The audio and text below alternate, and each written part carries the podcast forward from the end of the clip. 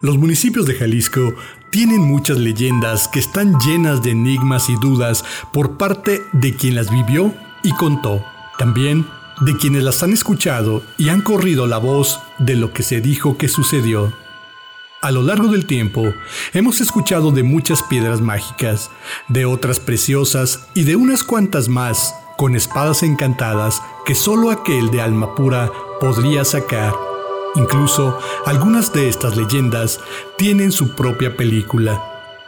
Es por esto que en esta ocasión queremos transportarte a un lugar dorado donde su descripción es ambigua, pues podría señalarse como mágico, hechizado o encantado. Solo aquel que dijo verlo y estar ahí sabría darle un término correcto, pues él logró entrar a este sitio a través de una piedra encantada. Así como lo escuchas, no es ninguna historia de Hollywood, es una leyenda que se dice que sucedió en Tonalá, Jalisco, en el mítico Cerro de la Reina. Cuenta la leyenda que una tarde gris del mes de marzo, exactamente un Viernes Santo, Antonio presenciaba la agonía y futura muerte de su padre.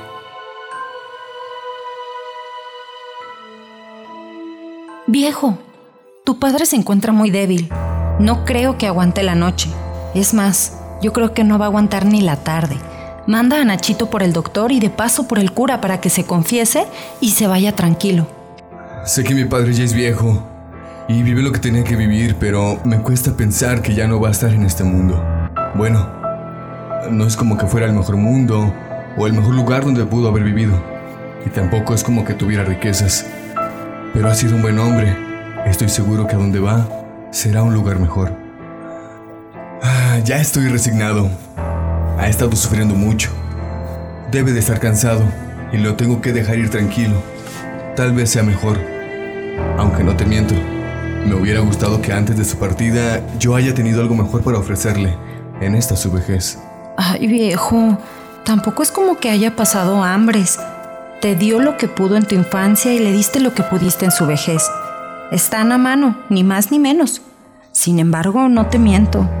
Yo he padecido su enfermedad y sus cuidados. Ya estoy fatigada. Ni él ni yo damos para más. Lo sé, Josefina. Y en verdad te lo agradezco. Eres una gran mujer. Algún día te daré una vida con más comodidad. A ti y claro que también a nuestros hijos. Gracias por estar en estos momentos tan difíciles. Nachito, Nachito, ven hijo. Necesito que te vayas corriendo por el doctor y por el señor cura. Tu abuelo ya está muy grave. Es más, llévate la bicicleta, pero apúrate hijo. Que no sé cuánto tiempo más aguante tu abuelo.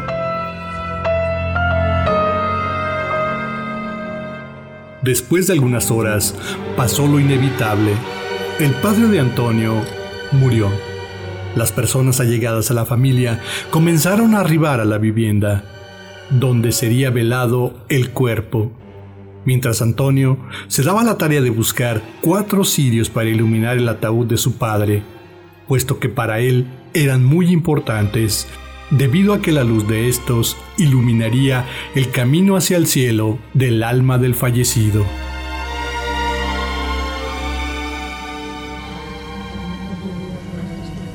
Toño, ya está el café. Los niños ya lo van a empezar a repartir, pero faltan los cirios, ¿ya los pudiste encontrar? No, no, vieja, en todo Coyula no hay cirios. Yo creo que me hubiera estatonado por ellos. No podemos velar a mi padre sin luz perpetua. Voy rápido y regreso. Pero Antonio, ¿cómo te vas a ir precisamente ahorita hasta Tonalá?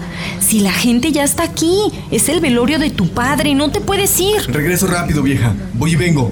Cruzaré el cerrito de la reina para llegar más pronto.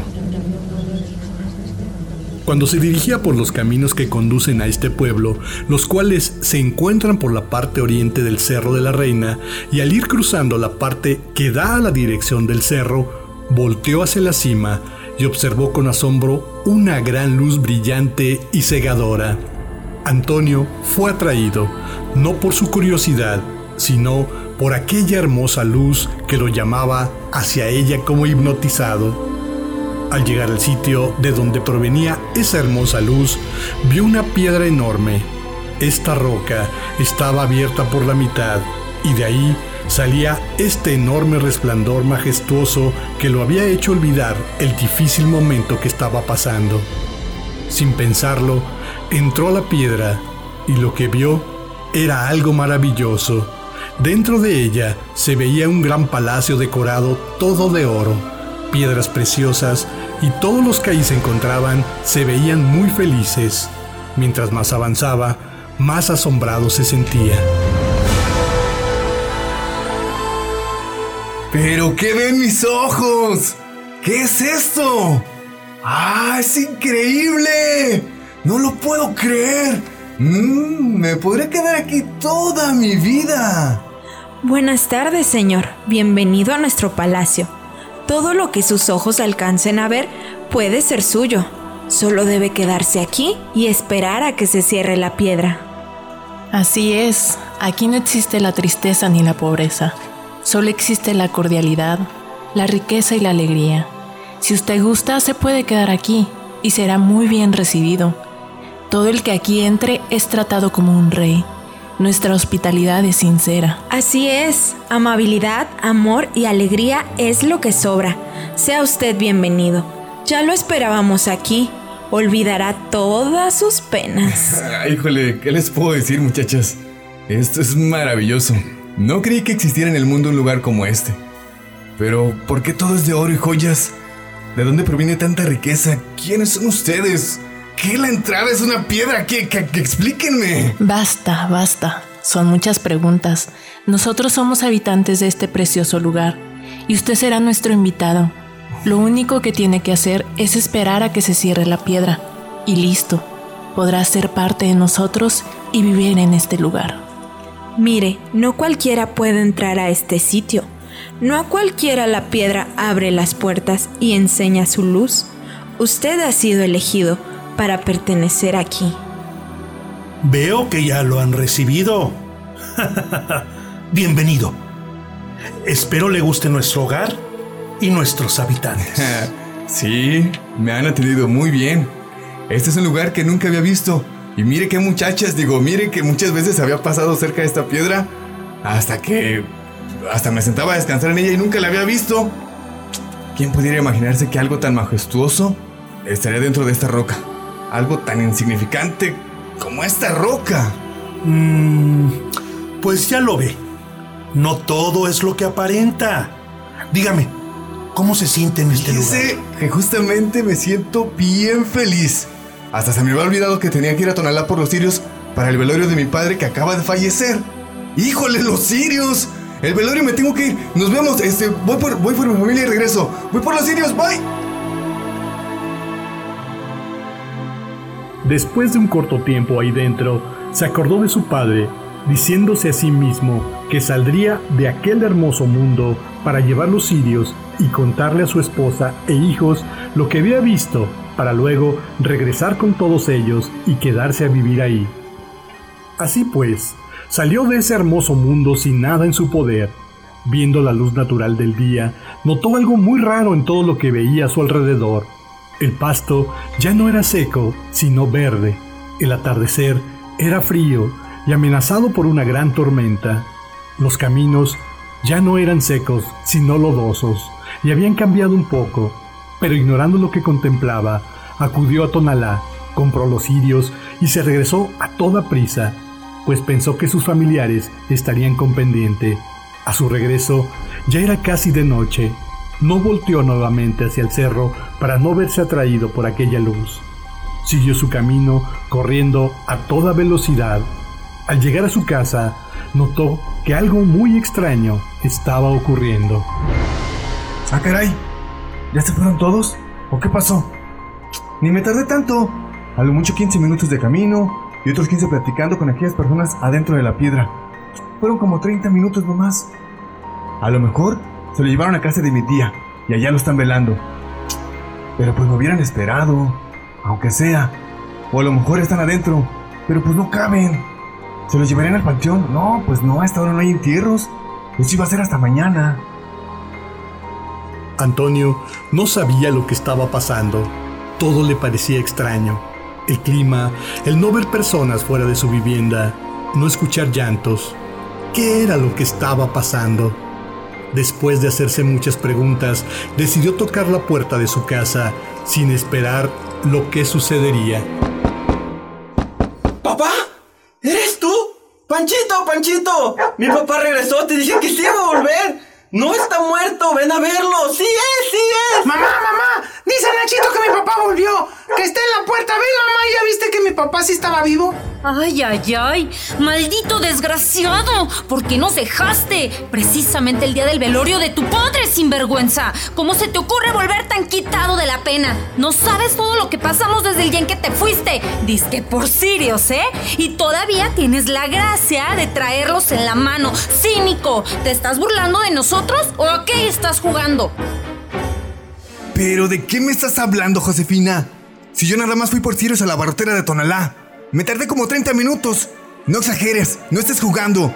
Yo entiendo que estás cansada por lo del velorio y todas las noches en vela cuidando a mi papá. Pero ya estás delirando, vieja. Josefina y sus dos hijos lo miraban con más confusión que molestia. No entendían lo que pasaba con Antonio, mientras que él no entendía qué pasaba con el recibimiento de su familia. Lo único que pasaba por su cabeza eran preguntas y más preguntas. ¿Por qué Josefina le reclamaba tanto por su tardanza? ¿Por qué sus hijos estaban tan contentos de verlo? ¿Dónde estaban las personas que velaban a su padre? Y lo más importante, ¿dónde estaba el ataúd? Sin embargo, a pesar de todo este desbarajuste, no dejaba de recordar aquella piedra encantada, resplandeciente de luz y riquezas.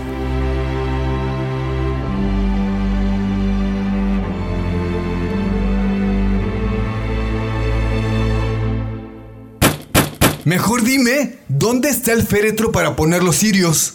¿Pero de qué féretro me estás hablando? ¿Estás loco o qué es lo que te está pasando, el de Antonio? mi papá, el de mi papá, el que estaba aquí antes de irme, el que estábamos velando.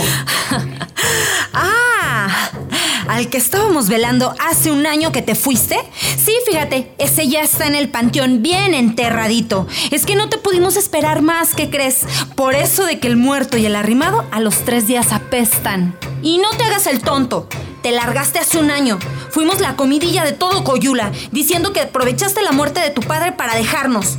Y no hablemos de la angustia que sentí al imaginarte muerto. En bonito momento se te ocurrió largarte. Ay, Josefina, mi padre, ni le di el último adiós. Ah, creo entender lo que pasó. O más bien, no entiendo nada. Te contaré algo muy poco creíble. Solo viéndolo tú misma con tus propios ojos, lo entenderás. Ven, ven, ven, sígueme. Trae a los niños. Al lugar a donde vamos, no necesitarán nada ni tú ni ellos. Lo que pueden llevar es poco comparado con la fortuna y riquezas que existen en ese sitio. Aún no sé si es una ciudad subterránea o un país secreto. Lo único que te puedo asegurar es que ahí seremos muy felices. Tan felices que no sentiremos pasar el tiempo. Si lo sabré yo. Oye, Antonio. Oye, Antonio, mira. Te voy a decir algo. Es la última vez que creo en tus cuentos y en tus mentirotototototas. Pero pobre de ti, donde no exista lo que me estás diciendo, ¿me estás oyendo? Vámonos, mujer.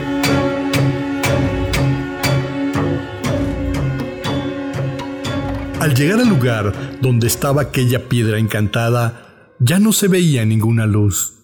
La roca estaba solo ahí, como cualquier otra del cerro. Antonio no alcanzaba a comprender lo que sucedía, mientras que Josefina lo miraba temerosa al imaginarlo demente. Josefina, ¿qué crees? Esto ya no quiere abrir. Creo que solo abrió una vez. Así que vámonos. Papá, estás más loco que don Juan el de la boticaria. ¡Nachito! ¡Ven! ¡Mira una gallina! ¡Hay que corretearla! Antonio comenzó a caminar lleno de decepción, sin voltear atrás, mientras que Josefina caminaba de espaldas esperando a que algo sucediera. Cuando de pronto la piedra se abrió y entró la gallina que correteaban sus hijos. Por unos segundos irradió una luz enorme y se volvió a cerrar.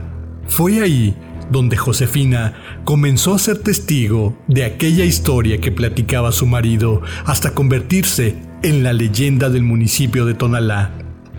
Solo unas cuantas personas más cuentan haber visto esta luz saliendo de dicha piedra encantada.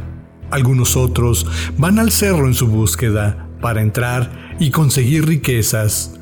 Otros más aseguran que quien los dirige hacia la piedra es una gallina. Se dice que quien cuide a sus polluelos sin interés alguno será recompensado por esta con huevos de oro y los dejará salir de dicha piedra encantada. Quien lo haga por avaricia nunca saldrá de ella. Sea cual sea la versión real, los adultos mayores siguen contando generación tras generación, con sabor y orgullo, esta y otras leyendas que acogen al municipio de Tonalá, Jalisco.